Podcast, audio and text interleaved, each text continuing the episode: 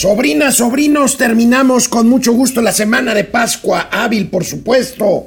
Se acaban las vacaciones de primavera. Vamos a esperar el regreso de miles de personas a la Ciudad de México que todavía están vacacionando y que lo harán seguramente hasta el próximo domingo. Domingo para regresar a actividades normales el próximo, el próximo lunes, que será lunes 17 de abril de 2023. Antes de empezar, un último momento, una última hora. El gobierno de los Estados Unidos, a menos de 24 horas de terminar su reunión con México, salió a dar una conferencia de prensa hace unos momentos. El procurador y el secretario de Justicia de Estados Unidos dicen, vamos con nuevos cargos por el cártel de Sinaloa y por los hijos del Chapo Guzmán. Ahí tenemos la posición del gobierno de los Estados Unidos. La pregunta es, ¿extraditarán a Ovidio Guzmán? Este hombre que fue liberado por el gobierno de México, que fue reaprendido y que actualmente está encarcelado. Esa es la pregunta. Aquí les dejo esta última hora. ¿Cuál es el monto de los recursos de inversión privada que están comprometidos, más bien, que están pendientes, que están detenidos, que están congelados? Antes de entrar a México por estas señales que hemos eh, pues visto y comentado aquí de la 4T, pues de poca, poca certidumbre a la inversión, vamos a hablar de esto el día de hoy, lo que implica también la desaparición de la financiera nacional, eh, de, la financiera nacional eh, agropecuaria, de la financiera del Banco de Desarrollo, pues, que se encarga o se encargaba de financiar al campo mexicano y un nuevo muerto, un nuevo asesinado de la 4T. La agencia mexicana de noticias Notimex desaparecerá. Al fin están las mañaneras, dice hoy el presidente López Obrador. Inflación afecta al consumo en marzo y las tasas pueden seguir altas. Tendremos, así como ayer tuvimos las minutas de la Fed, hoy analizaremos la minuta del Banco de México de su última junta de política monetaria. Y además, gatelazos para cerrar a todo dar la semana de momento financiero. Quédense, sobrinas, sobrinos. Yo soy Alejandro Rodríguez y les digo con mucha felicidad que el día de hoy es viernes y los mercados lo saben. Esto es Momento Financiero. El espacio en el que todos podemos hablar. Balanza comercial. Inflación. Evaluación. Tasas de interés. Momento Financiero. El análisis económico más claro. Objetivo y divertido de Internet. Sin tanto choro. Sí. Y como les gusta. Peladito y a la boca. Órale. Vamos, réjete bien. Momento Financiero. Bueno, una y otra vez, y lo seguiremos haciendo, hemos insistido aquí en Momento Financiero de la importancia de un buen ambiente de inversión. Que haya Estado de Derecho, juicios cortos, fallos claros, compromisos cumplidos, indemnizaciones justas de acuerdo a contrato en caso de incumplimiento por cualquier cosa. Bueno, todo esto no se está necesariamente dando y ya el presidente de la Coparmex, el presidente de la Confederación Patronal de la República Mexicana había dicho hace unos días que el monto pendiente de inversión extranjera detenida por incertidumbre en el ambiente para justamente recibir esa inversión en México ronda los 35 mil millones de dólares. Esto es un dato, esto es un dato serio. Hay, hay que agregar ahora el tema, porque estamos hablando del tema de la energía eléctrica, del tema del maíz, del tema de las señales, del tema de los cambios de decisiones y agreguemos ahora el tema de la iniciativa para modificar la ley minera que adelantamos aquí en Momento Financiero, que implica modificar plazos de las concesiones o de plano interrumpirlas. Aquí tenemos la nota principal del periódico El Economista que alerta, además de estos 35 mil millones de dólares de los que hablaba el presidente de la Coparmex, el economista cita declaraciones de la Cámara de la Industria Minera Mexicana que habla de que este sector este sector importante, este sector extractivo, dejaría de invertir 4 mil millones de dólares al año si se aprueba esta reforma que ya está siendo canalizada al Congreso de la Unión, sobre todo en cuanto a las vigencias de, concesiones se refiere. Las empresas de la industria minera emprenderán defensa legal, por supuesto, tienen que hacerlo así, y analizan posibilidad de promover litigios comerciales en el marco del TEMEC. Bueno, pues por si no faltara, ahora, ahora la minería, ahora la, la minería, pero bueno, ¿qué le puedo decir? ¿Qué le puedo decir de este, pues esto el presidente de la República pues simplemente eh, pues eh, dice, vamos a adelantarlo, Davo, por favor, este, lo puse mal aquí en el guion, pero el, video, el primer video del presidente tiene que ver con cómo trata de justificar, cómo trata de justificar esta mañana, pues que no hay purrum con esto de la ley minera. Pues ya ven que él dice que todo está bien y que todo lo hacen muy bien, y que ellos no van a expropiar, ellos no van a nacionalizar, ellos no. No, dice que el problema con la minería es el agua. Entonces, ¿para qué diablos reducen tiempos de concesiones arbitrariamente? Vamos a ver lo que dijo el presidente de la República esta mañana. Recibieron la concesión y luego la vendieron. Y aquí sí no hay diferencias ideológicas.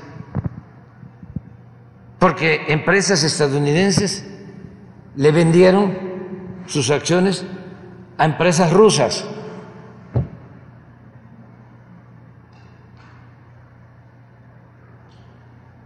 Y empresas eh, inglesas vendieron sus concesiones a empresas chinas. Ahí no hay eh, diferencia. Billullos son billullos.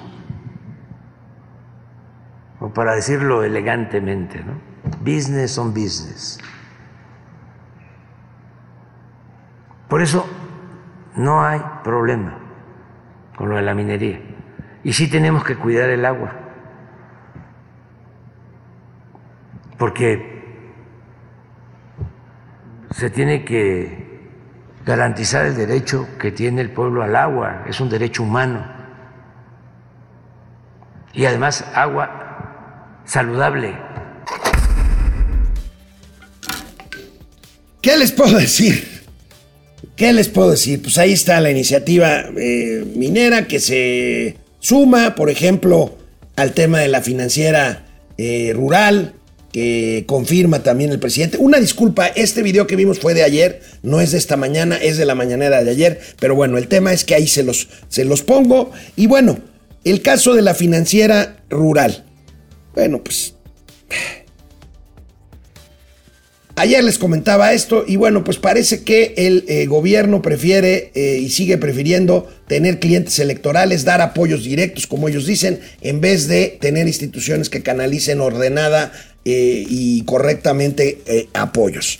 Vamos, vamos, a ver los números, antes de pasar a lo que dijo el presidente también sobre esto, los números de la Financiera Nacional de Desarrollo Rural Agropecuario, ahí los tenemos, miren, se los comentaba ayer, Mauricio nos daba la cifra de una cartera vencida de 8 mil millones de, dólares, de pesos, ahí la tenemos abajo en el tercer indicador de esta tabla, bueno, tiene activos que han venido reduciéndose en el último año de 50 mil a 47 mil millones de pesos, una cartera de crédito que ha caído de, de 36 mil a 23 mil millones, pues bueno, la vinieron secando como lo hicieron con Notimés, como lo hicieron con muchas otras dependencias, pero eso sí, una cartera vencida de 8 mil 300 millones de dólares que ha crecido desde 5 mil 600 del año 2021, pues con resultados, por supuesto, por supuesto, negativos. Bueno, pues esto, esto hace que la inversión pues simplemente no fluya como debiera, aprovechando pues nuestra cercanía con nuestros socios con los que nos estamos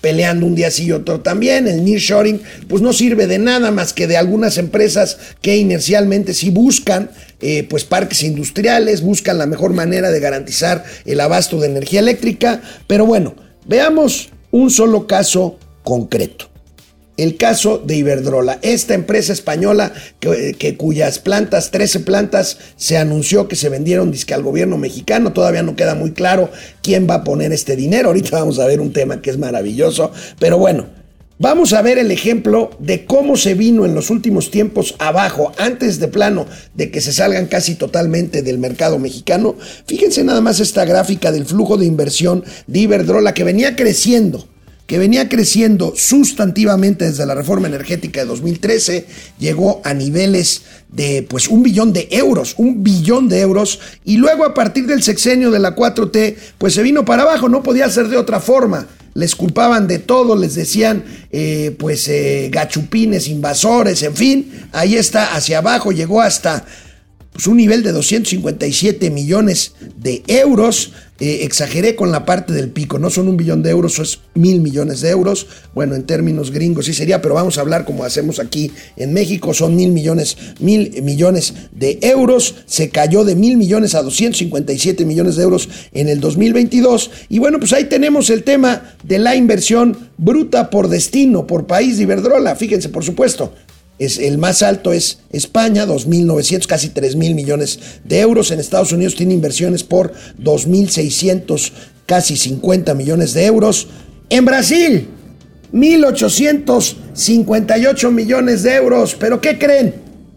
Aquí va a haber que sumar esos 4 mil millones de, esos 6 mil millones de dólares que se van de México, que vamos a pagar, se van para dónde? Para Brasil. Ya se los había anunciado ayer. Ahí está el Reino Unido con 1448 y pues nosotros nos quedamos, pues nos quedamos, eso sí, con plantas de uso, eh, de medio uso, pues de medio cachete y pues para que la CFE pueda presumir que somos soberanos. Pero fíjense nada más, las cosas, las cosas de la vida. Saben, hay tres bancos compitiendo finalmente es negocio, compitiendo para entrarle a lo que será un crédito sindicado para financiar parte, no sabemos cuánto, de los 6 mil millones de dólares de la operación de disque nacionalizar Iberdrola. Ok. Uno de esos bancos es Bank of America. Gringo, está bien. ¿Saben quiénes son los otros dos bancos que quieren entrarle a financiar este negocio por el cual Iberdrola se lleva a su casa, bueno, más bien a su casa, a Brasil?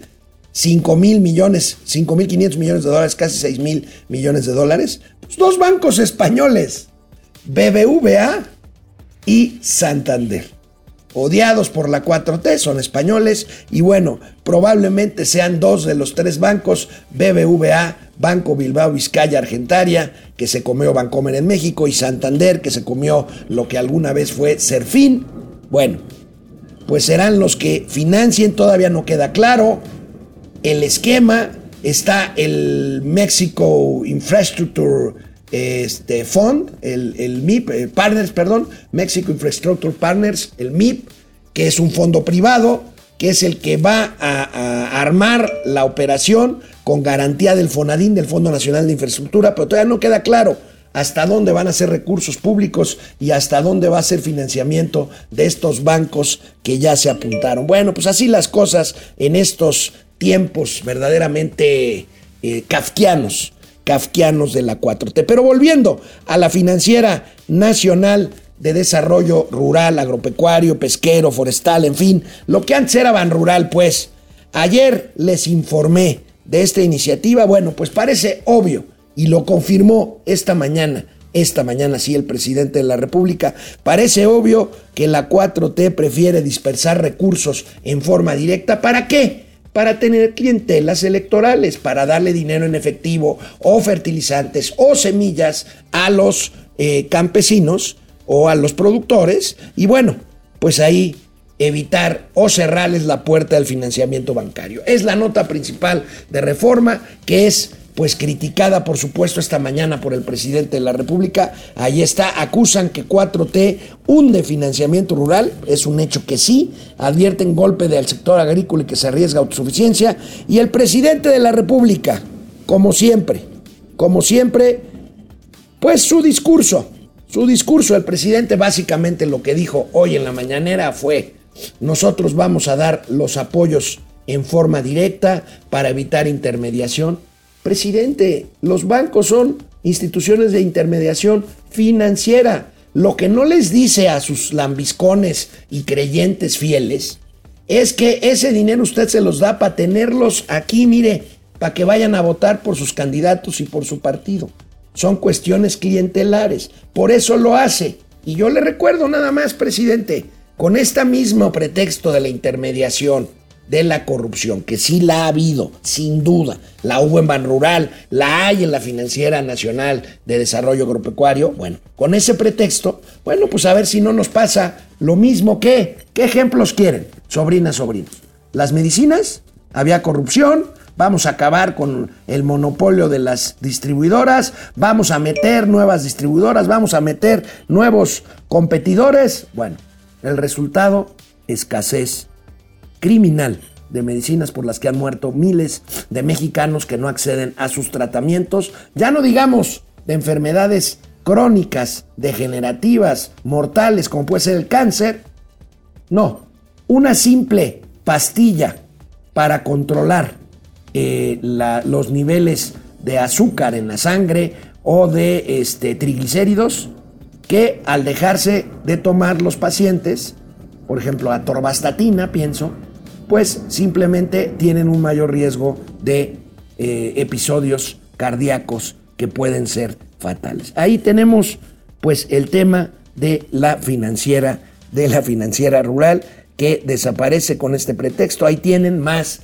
y más y más y más política electoral. Pero la financiera, la financiera rural no es lamentablemente la única o la última víctima de esta destrucción institucional de la 4T. Ayer, ayer también supimos, y hoy el presidente lo confirma, que desaparece la Agencia Mexicana de Noticias, una agencia que antes era una agencia de gobierno, la hicieron, recuerdo, en épocas de Fox, una agencia de Estado, una agencia que no es lo mismo. Miren, hay agencias exitosas de Estado, F por ejemplo en España. En México, Notimex hubo una gran reconversión de la agencia, tuvo sus épocas buenas, pero recientemente después de hacerla una agencia del Estado mexicano, tuvo épocas muy buenas, muy interesantes, pero bueno, la agencia mexicana de noticias entró en huelga a partir de que llegó la impresentable San Juana Martínez, que aquí les presento su imagen, ex reportera de proceso, se ha peleado con medio mundo, una mujer verdaderamente impresentable, llegó a dirigir Notimex tiene tres años en huelga. ¿Qué creen ustedes? De una empresa en huelga, pues no gasta, ¿no? Bueno, el presupuesto de Notimex de los últimos tres años que, sea, eh, que, ha estado en huelga se ha ejercido en su totalidad. ¿Dónde está ese dinero? ¿Se lo llevó San Juana Martínez? ¿Le pagó o le paga a los empleados en una empresa en huelga? ¿O simplemente, una vez más, esos recursos se desviaron a otros fines que no quiero ni pensarlo? ¿Electorales creen sobrinos? ¿Ustedes creen? No, eso no pasa. Bueno, pues ahí tenemos. Después, de, bueno, o el Zócalo, para llenar el Zócalo, o el concierto, o Rosalía, o no sé. El becario está hoy especialmente molesto por este tipo de cosas, el señor ex becario. Pero bueno, ahí tenemos tres años de huelga y simplemente, simplemente Notimex, la agencia mexicana de noticias que tuvo épocas gloriosas, como agencia mexicana de noticias justamente, simplemente desaparece. Ahí tenemos la destrucción institucional. Esta no es una empresa privada, pero es una señal para alguien que de repente diga, pues México, oye, pues México, pues es un país interesante, tiene 3.400 kilómetros de frontera con Estados Unidos, tienen un tratado comercial, tienen el tema del nearshoring a, ahora sí que a tiro de piedra. ¿Por qué no invertir ahí? Ven este tipo de cosas y dicen, lo vamos a pensar dos veces. Les reitero, les reitero mi apuesta o mi eh, eh, posición que tuve desde hace años cuando se canceló la planta de Constellation Brands en Mexicali. Le dije a Mauricio Flores, estos güeyes van a ir, que irse a Veracruz, no van a poner un ladrillo, se van a esperar a que termine el gobierno y van a regresar a aprovechar una planta que ya está construida. Acuérdense, acuérdense de mí. Probablemente pase lo mismo con Iberdrola, por cierto, ¿eh? Porque ¿saben qué? Aquí no pasa nada. Literalmente. ¿Se han preguntado qué onda con la venta de Banamex? Me dicen los que saben que quizá ya no va a haber tal ¿Y cómo la va a ver si se metió a la 4T desde las mañaneras y empezó a bajar el precio, el precio de una operación estrictamente privada? Por supuesto de interés público. Pero estrictamente privada. Bueno, vamos con consumo. La inflación que todavía está pues por niveles altos de 7%, más arriba que eso, las ventas de la ANTAD, Asociación Nacional de Tiendas y Almacenes Departamentales, registran en marzo una caída en términos reales. Vamos a ver las cifras mientras recibo aquí a mi amigo Mauricio Flores Arellano. Pega inflación a consumidores, es inflación de precios, no la inflación de Mauricio Flores con una botella de whisky en la mano. Whisky corrientón, ¿eh? No sabe ni pronunciar un whisky fino este güey. Ahí tenemos.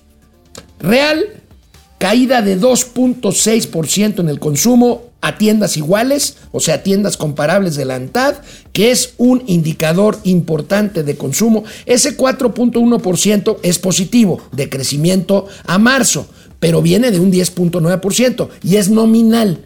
Recuerden ustedes, nominal es antes de inflación, le descuentas la inflación y es algo, un indicador en términos reales. En términos reales, el consumo se ha caído a marzo 2.6% según cifras de la ANTAD, las tiendas departamentales. Mauricio Flores Arellano, muy buenos días. Oye, amigo, pero a ver, los de la ANTAD son bien putitos. ¿Por qué, amigo? A ver, ellos nada más muestran siempre su evolución en términos nominales. Y siempre No, pero ahí está en términos reales también. No, pero esa fue una deflactación, o sea, le quitaron la inflación los amigos del economista.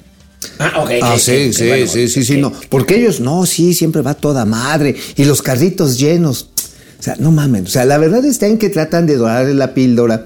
Porque este, este señor Yáñez, ¿cómo se llama? Luis Yáñez. Vicente. Vicente Yáñez, que tiene, uh, desde que se inventaron las boticas, el señor está al frente de. Es el Hernández Juárez de la ANTAD, ¿no? Sí, sí, sí, está ahí. Pero son bien collones. Digo, entiendo que son collones con todos los gobiernos, pero con este son especialmente temerosos.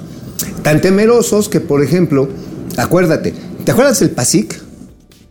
Este que no sirvió para un carajo. No, sí, sí sirvió, güey. Sirvió para la pinche foto. No mames, salió, sirvió para la foto. Ese acuerdo contra la O inflación. sea, ese PASIC, ese, aquel paquete de 25 productos que iban a bajar de precio, 24. Ajá, Ajá, sí. Y que no bajaron ni de más. No, ni de digamos, no crecieron tanto, nada más variaron como 14% Ok. en promedio, ¿no? Sí, nada más el doble de la inflación.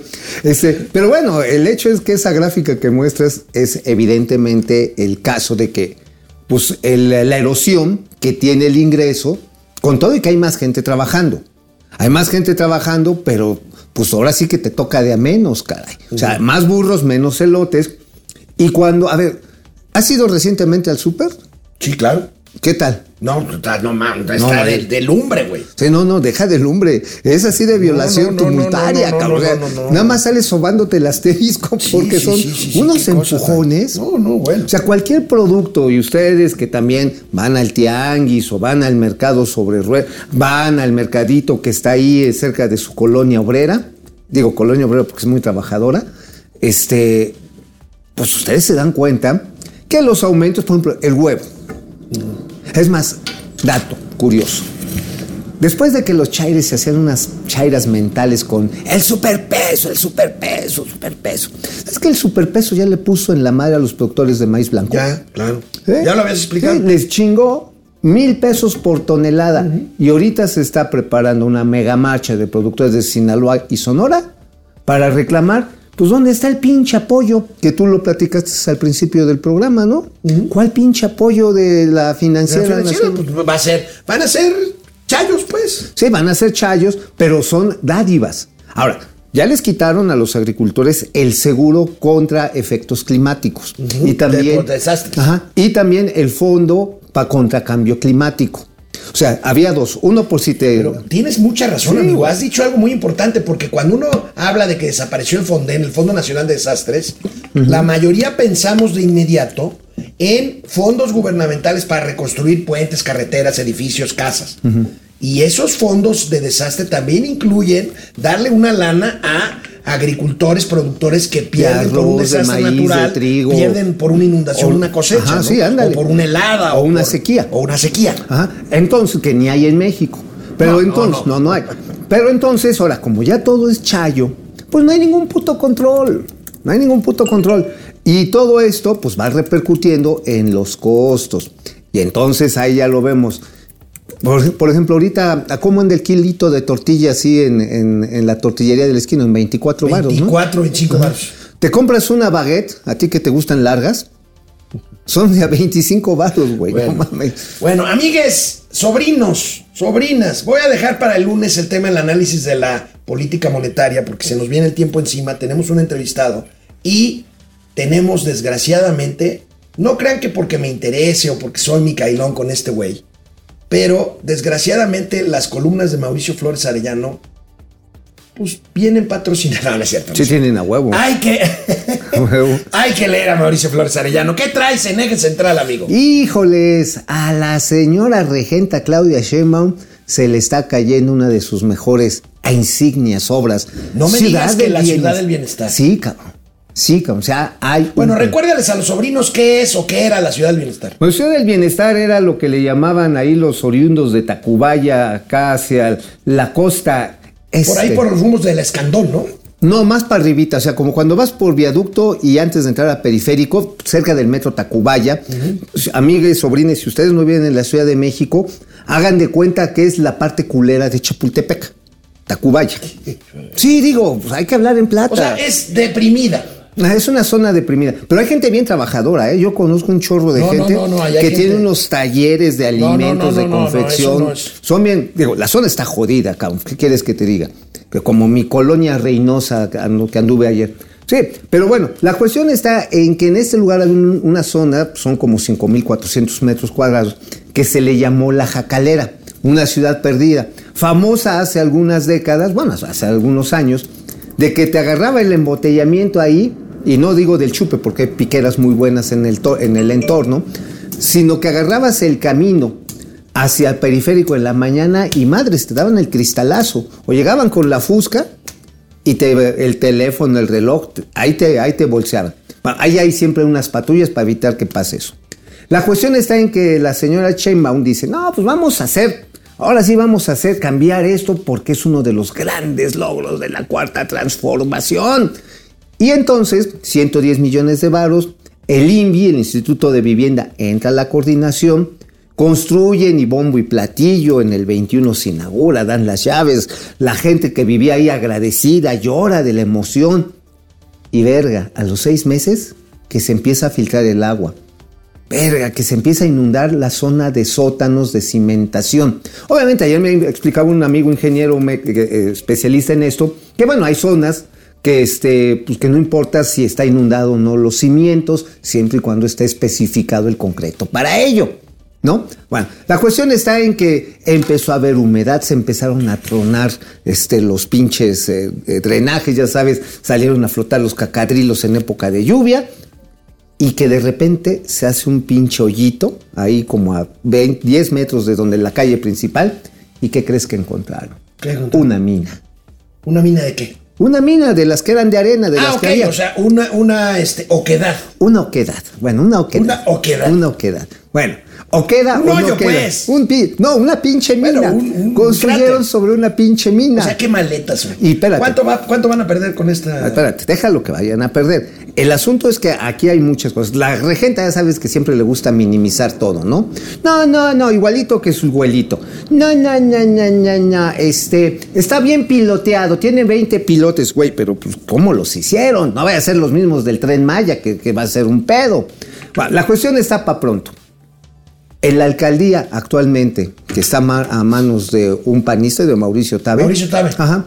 No hay información que debió haber entregado la anterior alcaldía sobre el reporte de obra, sobre diseño. No hay información sobre to- estudio topográfico y mecánica La del anterior suelo. alcaldía que era de Víctor Romo. Ajá, de Víctor Hugo Romo.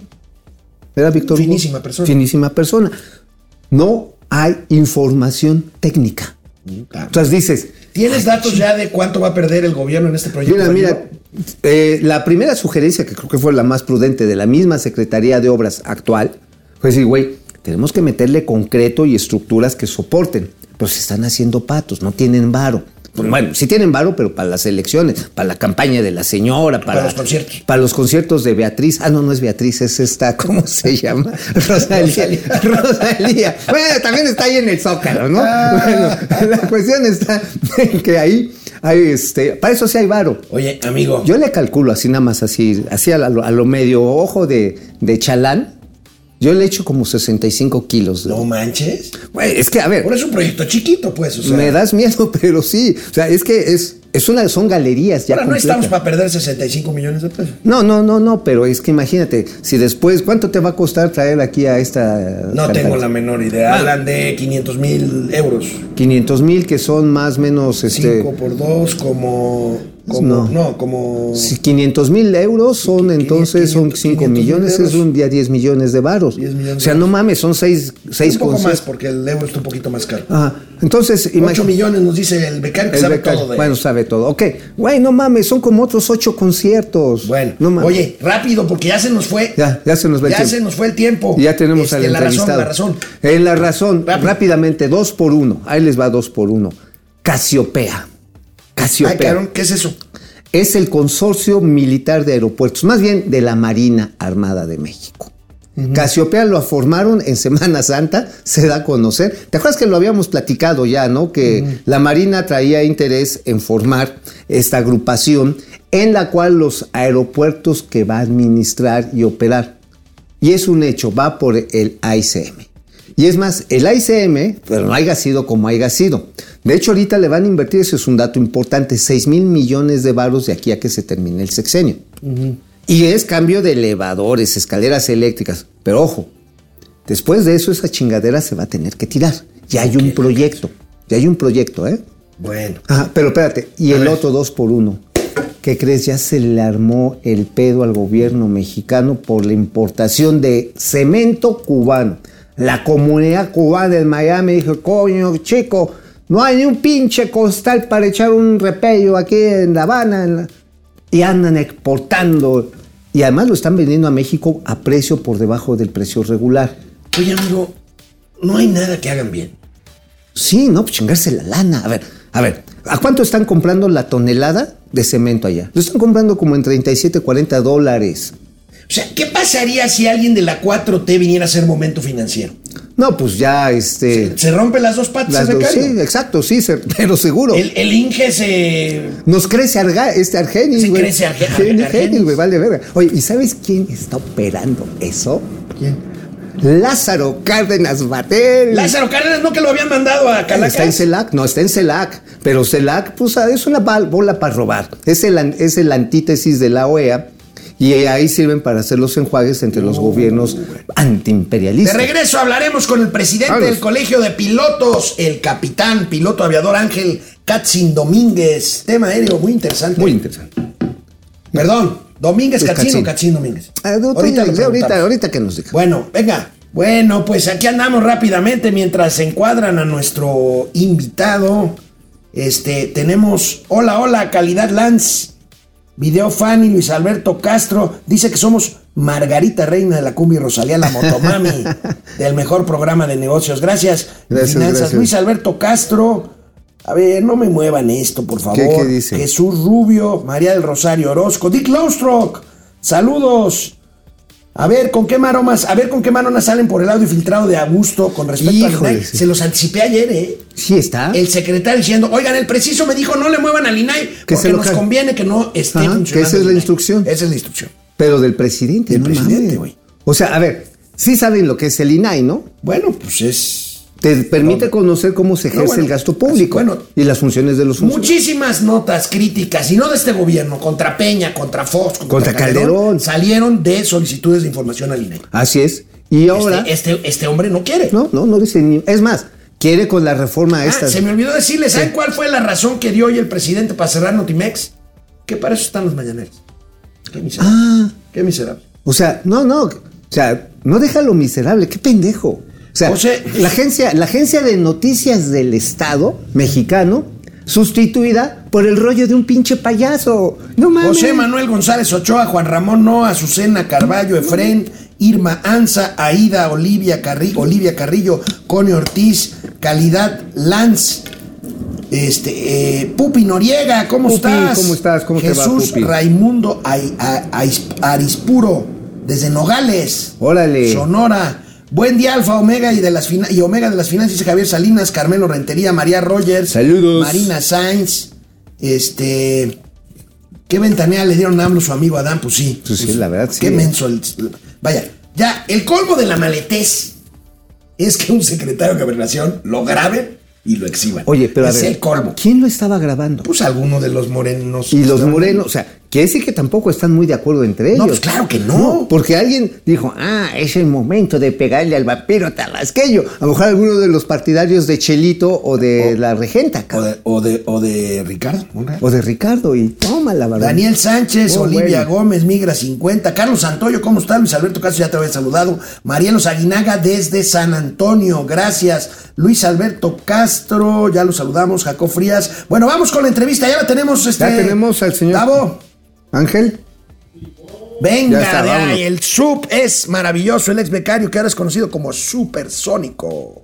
Bueno, platicamos aquí desde que el presidente aplicó la clásica de reversa mami de Con el reversa cabotaje. con el cabotaje, pero realmente no habrá letra chiquita, eh, no nos irán a dar una sorpresa, porque esta cuarta transformación tiene más dobleces que un origami, cabrón. Sí. Te dicen una cosa, o sea, es el gobierno de las chimoltrufias.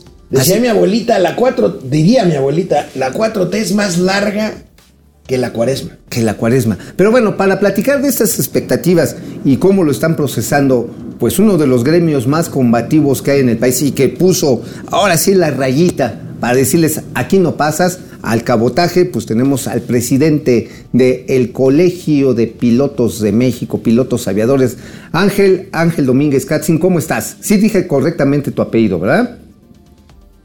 ¿Qué tal? ¿Cómo estás, Mauricio? Alex, muy buenos días. Sí, es, es Katzin, es un, apellido maya, mi querido Mauricio. Ah, oye, felicidades. maravilla. Qué maravilla. ¿Eh? Oye, A sus órdenes, gracias por el, por el espacio. También un saludo a su auditorio. Gracias. Gracias, Ángel. A ver, sí es un hecho que van a quitar todo en la parte del cabotaje o pues ahora sí que nada más nos están tirando rollo, Ángel. Pues mira, Mauricio, eh, estamos todavía esperando el, la- el dictamen final por parte de las Comisiones Unidas de Comunicaciones y Transportes y Economía, Comercio y Competitividad de la Cámara de Diputados. Si ya el presidente dijo que el cabotaje ya no va, pues lo que nosotros hemos venido diciendo es, pues ya mejor avancemos con lo que sí necesitamos, que es la modificación a la ley de aviación civil para recuperar ya a la brevedad la categoría 1 y pues que el sector pueda continuar con esta recuperación post pandemia que, que veníamos teniendo y que se frenó con el tema de la ¿no? Entonces, pues el presidente ya lo dijo, nosotros esperamos eh, pues que continúe de esta manera y sobre todo, pues más bien apurarnos porque el periodo legislativo ordinario termina el 30 de abril. Ajá. Ángel, una pregunta, a ver, más bien una petición. ¿Nos podrías explicar brevemente y clara, lo más sucintamente eh, posible, en qué consisten, olvidándonos un poco del cabotaje, en qué consisten estas modificaciones que están siendo necesarias para poder aspirar a recuperar la categoría 1 de seguridad aérea? Ángel. Mira, Alex, sobre todo lo que pide la FAA es que la autoridad aeronáutica a la, a la que ellos investigan, en este, en este caso la autoridad mexicana, que tengan las facultades necesarias y, la, eh, y los recursos necesarios para hacer su trabajo. ¿Y cuál es el trabajo de cualquier autoridad aeronáutica en cualquier país del mundo? Es vigilar a los operadores nacionales. Entonces, puntualmente te diría, hay tres cosas que vienen en el tema de la ley de aviación civil que nos podrían acercar a recuperar la categoría 1. A ver. Un tema que tiene que ver con medicina de aviación, un tema que tiene que ver con facultades de vigilancia por parte de la autoridad aeronáutica y finalmente un tema de una investigación administrativa cuando ocurren incidentes y accidentes de aviación. Y eso nosotros lo vemos que está ahí en esta modificación a la ley de aviación civil. Entonces, si la Secretaría de Infraestructura, Comunicaciones y Transportes dice que con eso ya no regresan la, categoría 1, pues bueno, adelante y ojalá ya nos la regresen. Claro. Fíjate que me llama mucho la atención este tercer reactivo que mencionas que se puede resolver con la modificación a la ley de aviación civil de la independencia para las investigaciones. ¿O de quién dependen esas investigaciones? Y te lo pregunto porque hace ya un año estábamos duro y machaque que por el rediseño del espacio aéreo, pues se dieron diversos incidentes, algunos de ellos tan peligrosos como este acercamiento de un avión, dos aviones de, de, de Volaris ahí sobre la ICM, Y ahora sí, nadie supo, nadie sabe. Digo, a lo mejor pues calladitos se ven más bonitos. Pero ¿quién tendría que hacer esa investigación y además dar esa seguridad de que pues, uno viaja con tranquilamente y que va por debajo, va en la tierra, también con tranquilidad, Ángel? Mauricio, le has dado un clavo que aparte a mí me fascina, que es la investigación de accidentes, porque aquí en el colegio es una de las cosas que hacemos, investigar incidentes y accidentes. Precisamente lo que nosotros hemos venido diciendo a lo largo del tiempo es, México necesita una entidad que no esté supeditada a la Agencia Federal de Aviación Para la investigación de accidentes. Hoy, ya los incidentes accidentes se investigan a través de la Subsecretaría de Transporte y lo que esperamos es que esta dirección de análisis y de investigación de incidentes y accidentes se vea fortalecida en esta ley. Hay que darles herramientas a esta dirección que depende de la subsecretaría y no de la agencia, porque es muy sano. Es muy sano que esta dirección eh, de incidentes y accidentes pueda dar recomendaciones a la misma autoridad para que si, si ocurren incidentes o accidentes, se puedan resolver y sobre todo, como lo decimos siempre en la aviación, cuando tú investigas un accidente es para que no vuelva a ocurrir. No necesariamente para andar buscando culpables, eso es lo de menos. Lo que necesitamos es seguir haciendo este medio de transporte el medio de transporte más seguro del mundo. ¿Y cómo lo vamos a lograr? Solamente si tenemos una dirección de investigación bien, bien fortalecida, con un marco regulatorio también muy fortalecido. Ángel, tú eres el presidente del Colegio de Pilotos. Aquí entre nos nada más, porque este programa casi no lo ve nadie. Aquí entre nos, ¿tú ves posibilidades reales de recuperar la categoría 1 de seguridad aérea en este año? Porque ya estamos hablando de que si la memoria no me falla, en unas cuantas semanas, en un par de semanas, estaremos cumpliendo dos años sin la categoría 1. Uf. Exactamente, Alex. 26 de mayo. Eh, Fíjate. estamos cumpliendo dos años ya en En un mes más. En un mes más, y ya en nada. Eh, a ver, ¿qué más quisiera yo, Alex? Pero a mí no, me gusta apostar ni, ni en las maquinitas. Entonces, te voy a ser sincero, la verdad es que lo esperamos, nos surge a nosotros como pilotos, porque la categoría 1 representa más y mejores oportunidades de trabajo para todos nosotros, pero yo la verdad es que solo puedo desear lo mejor y sobre todo eso sí puedo hacer, seguirle ofreciendo a la autoridad mexicana nuestro apoyo, así como lo hicimos muy bien, lo decía Mauricio hace ratito, el año pasado con el tema de los incidentes en el espacio aéreo eh, del Valle de México. Nos reunimos, nos sentamos a la mesa, hicimos unas mesas de trabajo y la cosa se solucionó en menos de un mes. Yo creo que cuando hay voluntad y cuando hay trabajo en equipo, esto lo podríamos estar solucionando si trabajamos absolutamente todos, autoridades e industria. Entonces la propuesta ya está una vez más. Aquí estamos para colaborar y sobre todo si desear que nos la regresen ya este año. Claro, esa parte, hay quienes estiman, por ejemplo, el Centro de Investigación y Competitividad Turística, que nada más un año, el primer año nos costó cerca de 900 millones de dólares de asientos avión que se vendieron, pero en aerolíneas norteamericanas. Eh, digamos, hoy por hoy, digo, es nuestro principal destino también, hoy por hoy, ¿quiénes tienen la supremacía en el transporte bilateral? Considerando que es nuestro principal y somos su principal mercado. Mira, Mauricio, ahí acabas de tocar un punto bien interesante. Eh, las líneas aéreas norteamericanas han ganado en estos dos años cerca de 18 puntos porcentuales en el mercado bilateral México-Estados Unidos, que por cierto es el mercado más importante a nivel mundial. Además. Transfronterizo. Entonces sí, e, ellos hoy tienen esta mayoría y, lo que yo les decía al principio, eh, la industria aeronáutica mexicana venía recuperándose después de la pandemia las aerolíneas mexicanas han invertido muchísimo dinero en tener la flota más moderna de toda Latinoamérica. Eso sí, nadie nos lo puede quitar. Las tres aerolíneas más importantes en México tienen la flota más moderna en toda Latinoamérica y no la pueden aprovechar para ir hacia los Estados Unidos. Entonces sí, por eso yo digo, ya es urgente, ya no podemos de veras esperar más, ¿no? Porque si no vamos a ir perdiendo. Y lo lamentable de esto es que pues, lo único que ocurre es el tema de degradación y la carencia de una política aeronáutica de Estado, pues vemos temas como el de Aeromar, como el de Interjet, y eso pues no nos ayuda absolutamente a nadie. Más es. claro ni el agua, Ángel. Muchísimas gracias por tu tiempo. Oye, nada más un comentario. Tú eres muy joven. Ve, sobrinas, sobrinos, ven que es muy joven.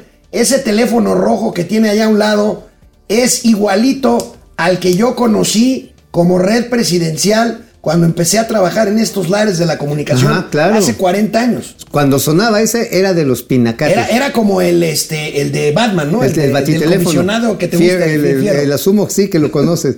Ángel, muchísimas gracias. Ángel Domínguez Catzín, presidente del Colegio de Pilotos. Muy claro y bueno, a mí me encanta porque habla de lo bueno, pero es muy claro cuando habla de lo que se necesita para recuperar la categoría aérea y sobre todo decir, aquí estamos.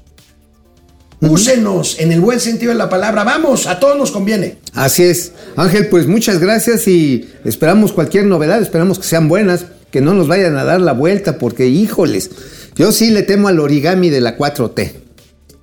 Esperemos, esperemos poder haber incidido lo suficiente. Mau, Alex, muchas gracias Un por placer, gracias Ángel. Bueno, pues ahí tenemos el tema Gracias. aéreo. Ahí lo tenemos. Saludos. Saludos. Gracias. Gracias. Está padre el teléfono rojo. Sí, no, está bien, bien, bien chidondongo. Así era la red, ¿te acuerdas? Sí, sí, sí, así era. Las, yo en las, en las secretarías de Estado entrabas con un subsecretario, un secretario y el teléfono rojo. y de- Teléfono y, rojo. de repente sonaba. Y, oye, y, y- güey, todo yo llegué a saber, así, que cuando llegaba un periodista, el secretario le indicaba a algún amigo suyo que le marcara por Para- la red como para que el periodista viera que, Ah, que había que, sí estaba le llamaban por la red. directamente, Que sí le directamente con el por la red. presidente y era la secretaria. ¿no? Señor presidente, Sí, ¿cómo este, discúlpeme, este, le marco en un momento, estoy aquí con Mauricio Flores. Sí, tú, chuchi. Sí, ya mero, ¿eh? Bueno, vamos. Oye, pero nada más, algo más. Es muy joven Ángel, ¿eh? Pero tiene las credenciales y la capacitación, como toda la, una nueva generación de pilotos, que está al frente precisamente de llevar adelante los aviones. Pues una flota que si le sumamos a las tres aerolíneas ya son casi 200 aviones. Y a legua se ve, y no voy a hablar de nadie más porque las comparaciones son odiosas, pero a legua se ve que es un cuate que le interesa más lo técnico que la pura grilla. Que la griche. Sí, no, no, no, no Y hablemos. no hablemos de nadie más. dejémoslo así, dejémoslo así. Vamos a un corte. Regresamos. bueno, por aquí anda Nube García, Jaime Ceja, Orate Esquizo. Este, ¿quién más anda por aquí? Espérenme tantito. ¿Quién más? ¿Quién más? ¿Quién más anda por aquí? A ver. Espérenme tantito. Déjenme darle. ¿Cómo le dicen? Refresh. Ajá, refresh. La Rosalía. Una, una, una recarga. ¿La Rosalía? La Rosalía. Raimundo. Ya dije la Beatriz, ¿verdad? No, no, no. Raimundo. Roberto. Ramírez, ¿cómo estás? Robert Raimundo Alfredo. Olivia Gómez, Cuco Gallardo. El señor del Palacio va a infartar cuando sepa cuánto le va a tocar de finiquito por venta de Iberdrola Calderón. Saludos desde Sacramento. Oye, oye, ¿qué desmadre se trae Oye, ¿y contra Vicente Fox por la venta por de la, las por la pomadas? cannabis, camán. Oye, oye, a ver.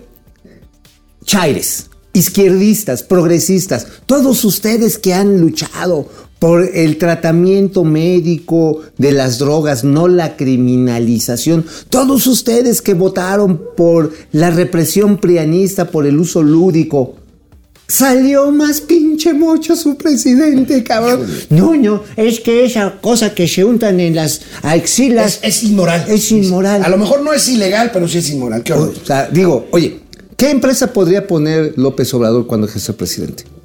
Este.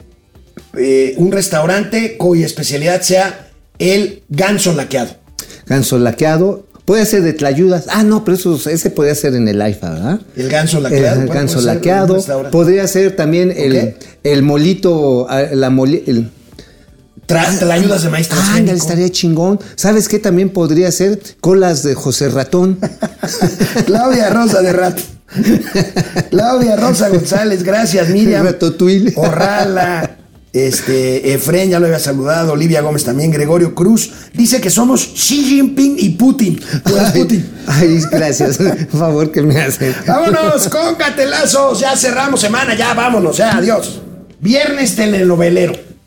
Los gatelazos, por lo menos los dos primeros, ¿Son telenovelescos? sí, porque hay lagrimitas. Ah, Hay lagrimitas, hay ay. tristeza, hay queja, hay tristeza. Ternuritas, ternuritas. bueno, primero, el presidente.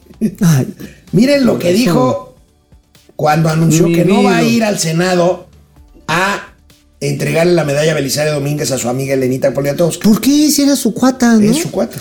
Pero pues, pues, el presidente. pues, eh, Oye, mira, pero a ver, mira. pero a ver, este, Elenita ya luego ya medio la descalificó, ¿no? Pues sí, pero. pues, Le quitó hasta la cuates. lana a su fundación. Siguen, siendo cuates. Pero miren, el presidente lloriqueando. A ver, suéltate. Para concluir, presidente, eh, su opinión sobre la próxima entrega de la medalla a Belisario Domínguez a la escritora Elena Muy Poniatowska. bien, muy bien. No, Elenita es ¿Va a excepcional. ir a la entrega? No creo, porque este, ya no voy a, a esos actos, porque hay muchas agresiones. Están muy eh, enojados nuestros adversarios. Entonces, eh, montan espectáculos, ¿no? Y tengo que cuidar la investidura presidencial. Porque para eh, tener fama pueden faltarme el respeto, eh, humillarme. Y pues tengo que cuidar la autoridad. Porque eso este, les daría gusto, ¿no? A los adversarios potentados, a los corruptos, a los que quieren vernos como colonia y no aceptan de que somos un país independiente y soberano. Entonces hay que cuidarse y hay que cuidar la investidura presidencial. Pero sí me da mucho gusto que se haya entregado la medalla Belisario Domínguez a Elenita. No chille, ahora sí. Oye, ¿cómo dicen? Sacatito El pa'l pa'l conejito, o sea, o sea- Sacatito para el conejo, ¿verdad? Ahora sí, no, Mari Carmen, Yolanda. Oye, Bueno, la neta, la neta. la que- A ver, nada más la neta. La neta. A ver. ¿Fue a respetar la investidura presidencial cuando fue a saludar a la mamá del Chapo? No. ¿Fue a defender la investidura presidencial cuando se mataron 12, no, 26 pasajeros del metro? Y no fue. Ajá. ¿Fue a respetar la imagen Cuando presidencial? fue a la Casa Blanca a olerle, ya sabes El qué, a trasero, bueno, no el trasero, el chóstomo a- a- al señor Trump. Trump. Este, defendió la imagen presidencial, la investidura presidencial, cuando empezó la gente a morir como moscas por el COVID-19. Bueno. La que sí lloró de plano, ¿Quién? ¿Quién? Delfina.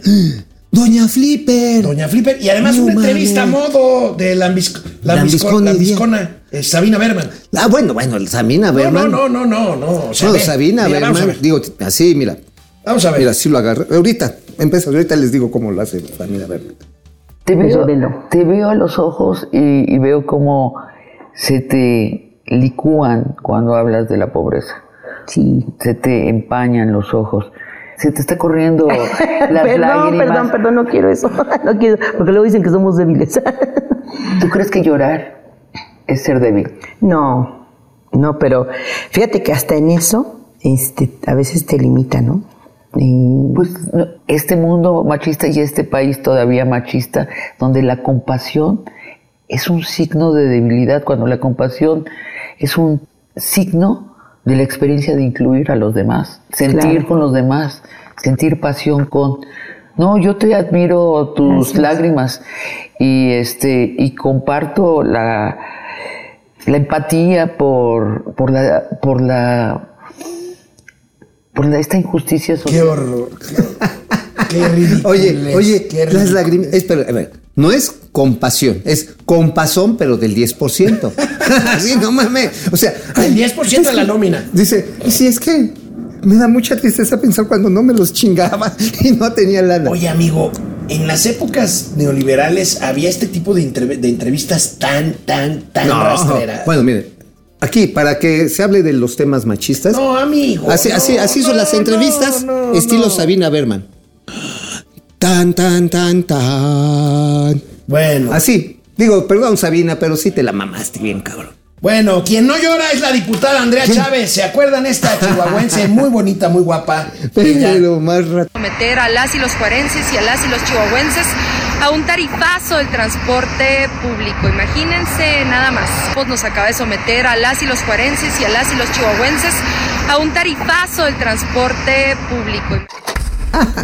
No, pues es que. Una suburban con blindaje público. nivel 5. Pero, a ver, a ver. Los chairos merecen viajar bien, Y cabrón. protegidos, blindaje cinco. No, pero esos son los que van a salir aquí del metro Salto del Agua rumbo a Tláhuac, cabrón. Es lo que no sabe, Oye, chinga. ¿sabes qué contestó la diputada Chávez ¿Qué este, dijo ella? esto? ¿Qué dijo? Que le habían prestado la camioneta por un asunto protocolario en un evento.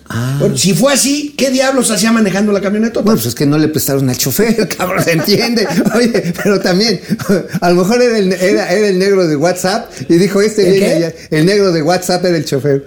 Y entonces, o él fue el sueldo para ayudar al erario. Bueno, bueno, Oye, pero a ver, esa respuesta, diputada Chávez, es bien pendeja. A ver, decir, oigan, es que es camioneta de uso protocolario versus, que decir, la austeridad republicana. Porque esa pinche camioneta ha de costar más de dos millones de pesos, ¿no?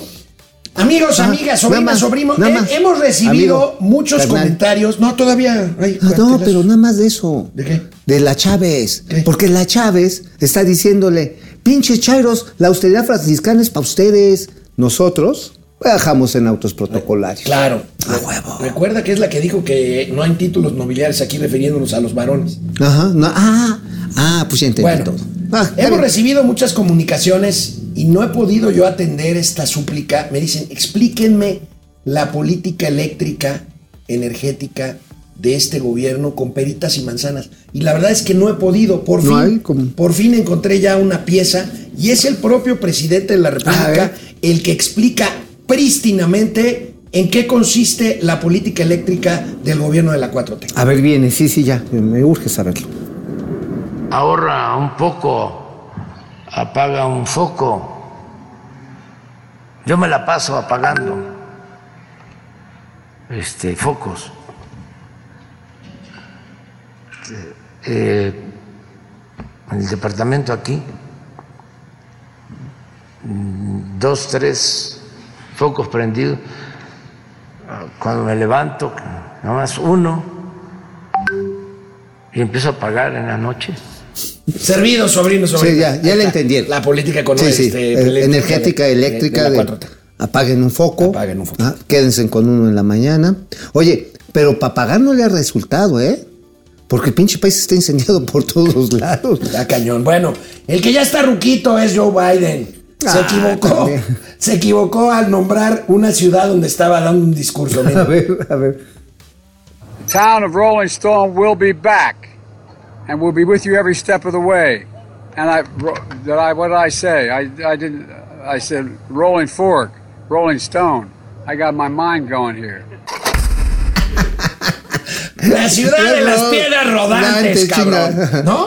Y el Capitolio se llama Mick Jagger. Tan, tan, tarara. Ya está no, es que ya, no, es que ya tenía ganas de irse al reventón, ya también. Oye, pero, oye, qué, qué, qué cosa que se le va el pedo, ¿eh? Oye, ¿tú crees que haya, le haya atinado al mijitorio después de ese discurso? no, no, no, Yo creo que no. cabrón, ya sí se te fue. No, no, no, bueno, Mauricio, no le dio, yo me mandaste no. una foto que es el último gatelazo de hoy. Ay. La foto donde se ve a la secretaria, qué pena, de Seguridad Pública Uh. Mexicana en la reunión ayer de Washington sobre fentanilo. Bueno, el sombrerito se lo puso Mauricio. o sea, mira, todas las, las dos señoras eh, del Departamento de Estados y de Seguridad de los Estados Unidos, con elegancia, traje de corte, oscuro por la seriedad del caso. Y este, Y Rosa Isela, de marinerito. ¿cómo, cómo se llamaba esa película de Tintán sin del mareado? De Simba del Mareado. Bueno, como la isla de Gilligan. O sea, nada más le faltó poner una camiseta que dijera. Mis abuelitos fueron a Washington y nada más me trajeron esta pinche camiseta. Nada más. Rosa Isela. Sean favor. felices, nos vemos el lunes aquí en Momento Financiero. Cuídense, descansen. Ahí nos No vimos. abusen. Bye.